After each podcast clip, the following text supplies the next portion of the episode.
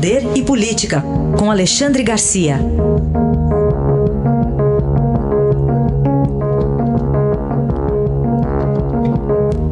Alexandre, bom dia. Bom dia, Raíssa. Bom dia, Carolina. Oi, bom dia. Bom, Alexandre, ah, estamos aí no momento de isolamento social. Isso impacta em outros índices? Pois é, impacta sim. Talvez seja um consolo, né? Já que o número de, de mortes pelo coronavírus está tá subindo bastante, né? Eu estou vendo aqui que em uma semana triplicou, né? O último dado é de 136 mortes, a maior parte em São Paulo. Por outro lado, né? Uh, e, e, vejo também que no último dia houve 22 mortos. Então a gente pode dizer que está tá tendo 22, talvez mais do que isso, de mortos por dia. Agora, o trânsito brasileiro, que, que vinha matando 111 brasileiros por dia, os homicídios, que vinham matando 115 brasileiros por dia, eh, esses dois eh, eventos despencaram, né, exatamente por causa da quarentena porque há pouco veículo na rua e nas estradas, né? e, e, não há aquelas reuniões em bares em que acaba eh, a pessoa bebendo demais e agredindo o, o, o adversário, etc. Então caiu para calcula-se que no máximo a metade, né? uh, talvez mais do que isso.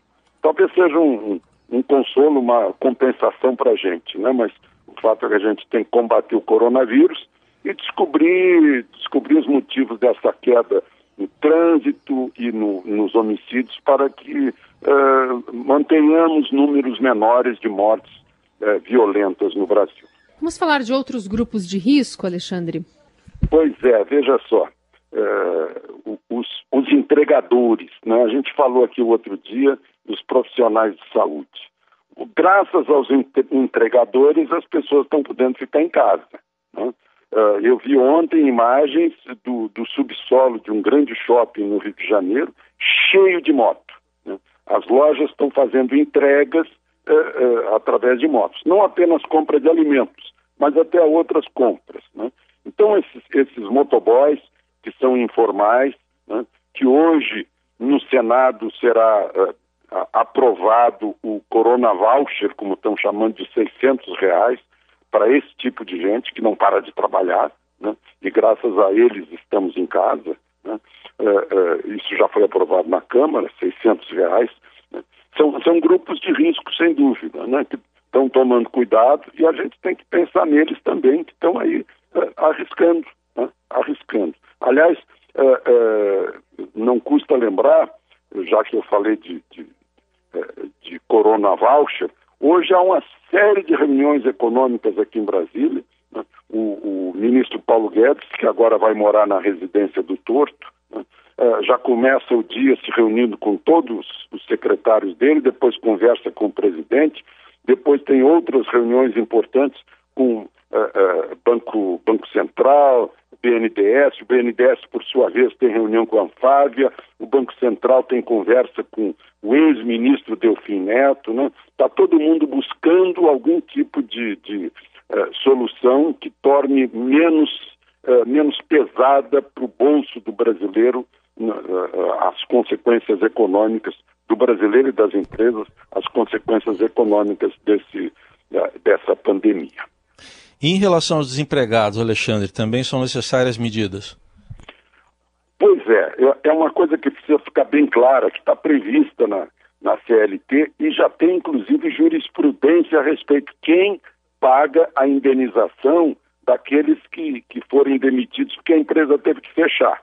Né? A empresa simplesmente fechou. Né? A atividade daquela empresa era é, muito, é, muito é, vinculada à atividade econômica, fechou.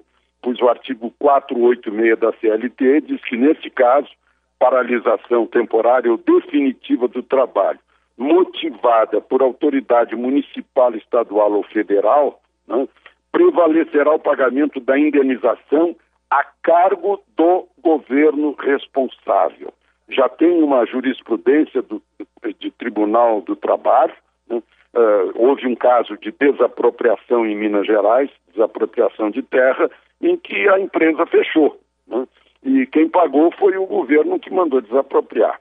Então é bom a gente deixar essas coisas claras também, porque são consequências que mais tarde acabarão na justiça, né? Os casos a gente não sabe o, o, ainda a, a, a, o que vai acontecer, né? Tanto com o Covid quanto com a economia, mas é bom que a gente saiba e, e, e que os uh, aqueles que forem prejudicados saibam a quem recorrer. A análise de Alexandre Garcia que volta amanhã ao Jornal Eldorado. Obrigado. Até amanhã, Alexandre. Até amanhã.